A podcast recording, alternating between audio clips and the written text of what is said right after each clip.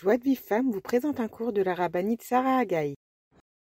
Un petit aperçu euh, sur la période de Chol euh, les Chachamim nous disent que la période de Chol est imprégnée d'une très grande Kedusha et qu'il est extrêmement grave de négliger cette Kedusha en faisant des travaux interdits ou en se conduisant comme des jours Chol durant les repas de Chol Dans Pirkei Avot, il est même écrit que celui qui méprise les jours de Chol même s'il avait de nombreuses mitzvot à son acquis et de nombreuses heures d'études, Enlo Chelek Leolamaba, il n'aura pas de part dans le monde futur.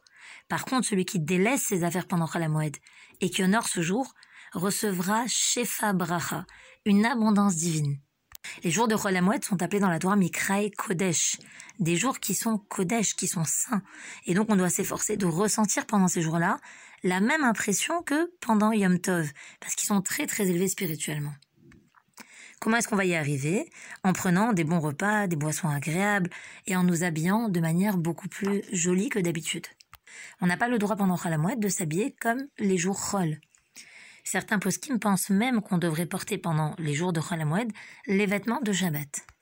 En fait, dans notre garde-robe, on devrait avoir trois catégories de vêtements.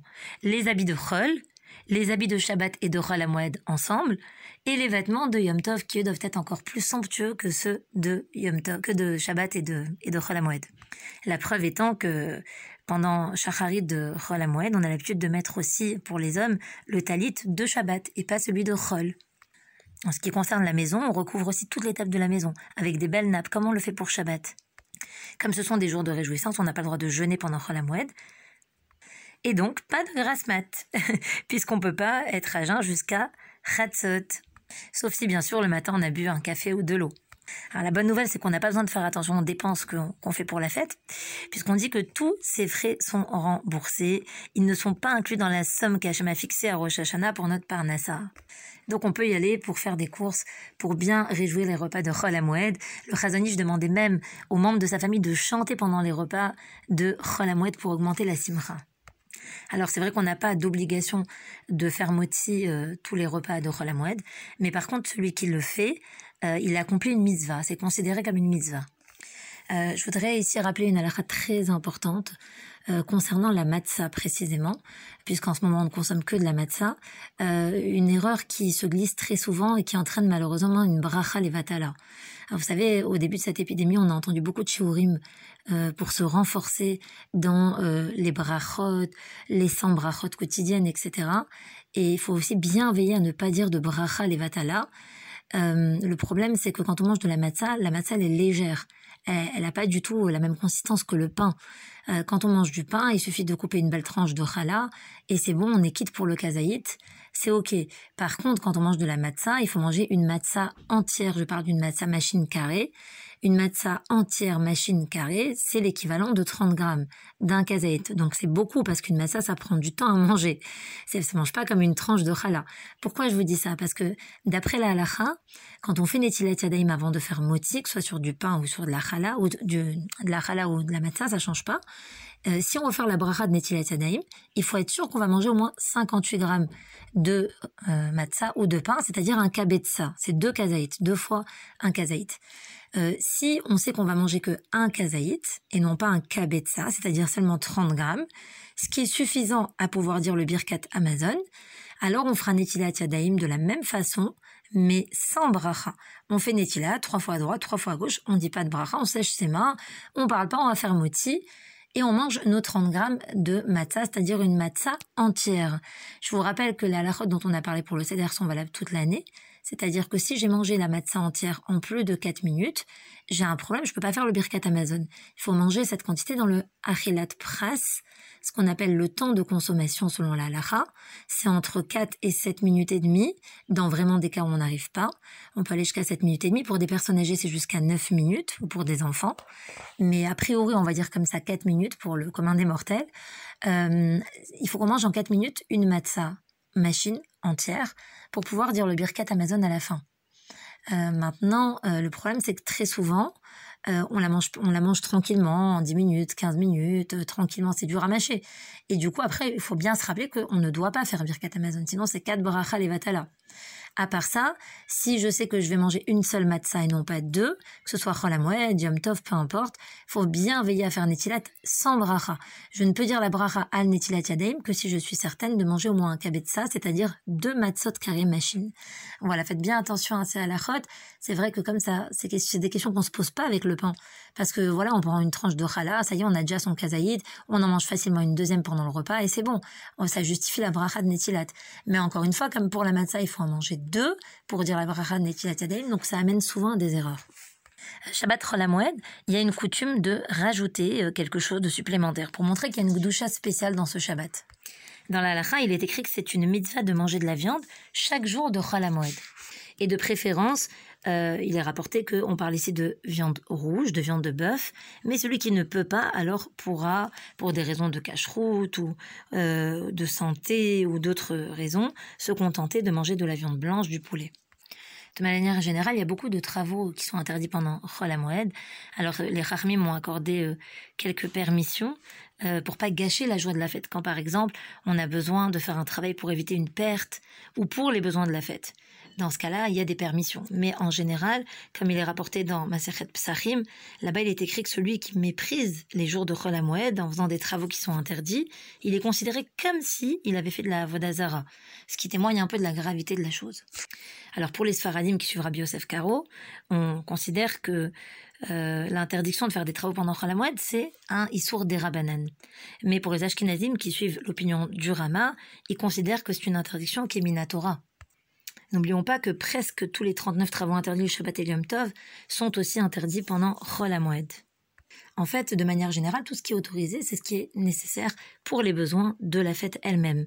Les Rarmim m'ont permis de faire des melachot dans cinq cas pour préparer de la nourriture, ochel nefesh, ou pour les besoins du corps, ce qu'on appelle tzorke agouf, pour les besoins de la communauté, tzorke rabim, pour éviter une perte d'argent, d'avar aved, pour les besoins de la fête, ou pour quelqu'un qui n'a pas de quoi manger, comme on verra un petit peu plus tard. Pour deux autres choses, ils ont permis aussi euh, de faire des travaux pour l'accomplissement d'une mitzvah dont le temps va passer, c'est-à-dire que si on ne la fait pas maintenant, bien que ce soit pas lié à la fête, on ne pourra pas l'accomplir après. Ou deuxième chose, pour s'occuper, l'eau d'un maître, d'un mort. En plus de tout ce qui est interdit, les Chachamim ont aussi interdit des actions qui correspondent pas à l'esprit de la fête.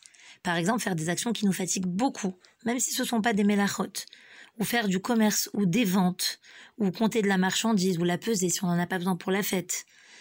Euh, par contre, euh, dès que ce sont des choses qui sont en rapport avec les besoins de la fête, euh, par exemple, si j'ai besoin de plier du linge pour les besoins de la fête, par exemple aussi si je veux jouer de la musique avec un instrument parce que ça ça réjouit davantage. Donc tout cela sera permis puisque c'est pour l'oneg de la fête. Les Chachamim ont interdit pendant la moite de laver du linge. En fait, l'idée, c'est toujours la même. C'est que la Torah a voulu que pendant la on puisse se recentrer sur nous-mêmes, profiter de ces moments, se réjouir, ne pas penser à ce qui va se passer après, profiter du moment présent et se réjouir dans le moment présent. Donc tout ce qui est interdit, ce sont des choses qui vont nous empêcher de profiter de la simra de la fête. Alors si on a besoin pour des petits enfants euh, de vêtements, on pourra dans ce cas-là euh, les, laver. Mais c'est toujours la même idée, c'est-à-dire qu'on ne peut pas laisser avant euh, Pessar par exemple euh, des vêtements en disant je les laverai pendant Khalamoued parce que c'est pour les enfants. Si on a fait ça, c'est un problème. C'est seulement si pendant Khalamoued, je manque d'un vêtement, j'ai besoin pour la fête, dans ce cas-là, je peux les laver. Mais pareil, je pourrais pas laver par exemple pour des vêtements d'enfants pour après la fête. Ce qu'on appelle des vêtements, c'est entre 4 et 7 ans selon les avis. Parce que c'est un âge où les enfants ils se salissent continuellement. Dans ce cas-là, si on a vraiment besoin, on pourra mettre plusieurs habits d'enfants en même temps dans la machine à laver. Par contre, c'est interdit d'ajouter des habits d'adultes, des vêtements d'adultes à cette machine d'enfants. Ou, comme on a dit, euh, des vêtements d'enfants qu'on ne compte pas lui mettre pendant la fête. Il y a aussi un autre interdit qui est celui d'écrire, et qui s'applique d'ailleurs à toutes les langues c'est toujours la même idée en fait. De manière générale, on peut, on peut permettre d'écrire pendant la moed, par exemple, une liste de produits achetés euh, euh, à la macolette euh, parce que on a peur d'oublier ce qu'il va falloir acheter. ça aussi, c'est pour les besoins de la fête, donc il n'y a aucun problème, il n'y a pas besoin de chinouille ni rien du tout. Enfin, il y a une différence farad ashkenaz. Pour les sfaradim, on n'a pas besoin d'écrire avec chinouille, on peut écrire tout à fait normalement. Pour les ashkenazim, il faudrait écrire la première ligne penchée tout ce qui est pour les besoins euh, de la simcha de la fête, c'est permis. Par exemple, vous faites un cadeau pendant la moed à quelqu'un et vous voulez lui mettre un petit mot pour lui faire plaisir. Vu que ce petit mot, il va rajouter à la joie de la fête, on peut écrire un petit mot sans aucun problème et sans chinouer. Pareil, si je reçois euh, un paquet et que j'ai besoin de signer pour le récupérer, du fait que certainement ça va avoir un intérêt pour le moment présent, alors on pourra aussi l'autoriser. Pareil pour un chèque, si on doit signer un chèque pour faire des achats de nourriture, évidemment c'est permis sans aucun chinouille, c'est pour les besoins de la fête. Pour les ashkenazim, il faudra faire un chinouille sur la première ligne. Pareil pour la titaka, si on doit signer un chèque pour donner la titaka, c'est tout, à, fait autorisé. Ou même pour des ridouches Torah qu'on a peur d'oublier, qu'on a entendu et qu'on voudrait noter. En ce qui concerne maintenant euh, écrire euh, sur l'ordinateur ou par SMS, euh, etc., ceci est aussi permis à partir du moment, pareil, où ça apporte quelque chose au moment de la fête et où voilà, ça va répondre à un besoin du moment. Mais si c'est pas le cas et que c'est pour quelque chose qui n'a rien à voir avec la fête, alors c'est aussi un problème par rapport à Chol Pareil pour la mélacha de coudre. Si par exemple il y a le vêtement d'un enfant qui s'est déchiré à un endroit où c'est visible et que c'est pas joli, on a tout à fait le droit de lui recoudre puisque c'est pour le moment présent, pour la fête, donc il n'y a pas de souci. Euh, chez les Ashkenazim, pareil, il faudra faire aussi un chinouille. De la même façon, si un vêtement s'est sali et qu'il y a une tache, bien qu'on n'ait pas le droit de le laver pendant la moide, on peut tout à fait détacher si on a besoin de ce vêtement pour la fête. Alors l'interdiction de laver du linge, ça s'applique à toutes sortes de vêtements. Euh, les nappes, les draps, mais les chachamim m'ont permis de laver euh, des mouchoirs, des serviettes pour s'essuyer les mains, parce que ce sont des choses qui se salissent continuellement. Euh, aussi des serviettes de toilette avec lesquelles on s'essuie après la douche.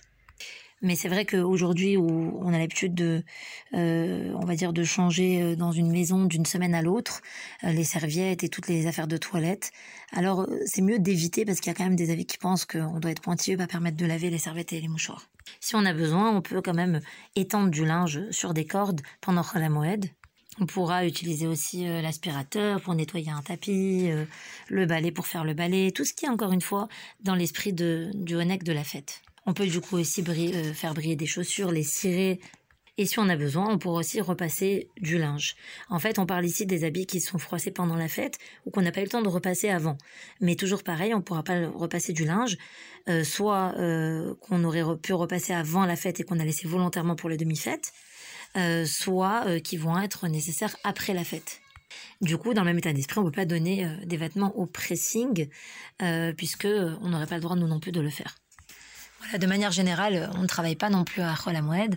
Évidemment, tout ce qu'on dit là sont des grandes lignes qui ont fait couler énormément d'encre par les poskim dans la halakha. Donc après, chacun demandera à son rave dans les détails s'il y a des choses sur lesquelles ça lui convient pas.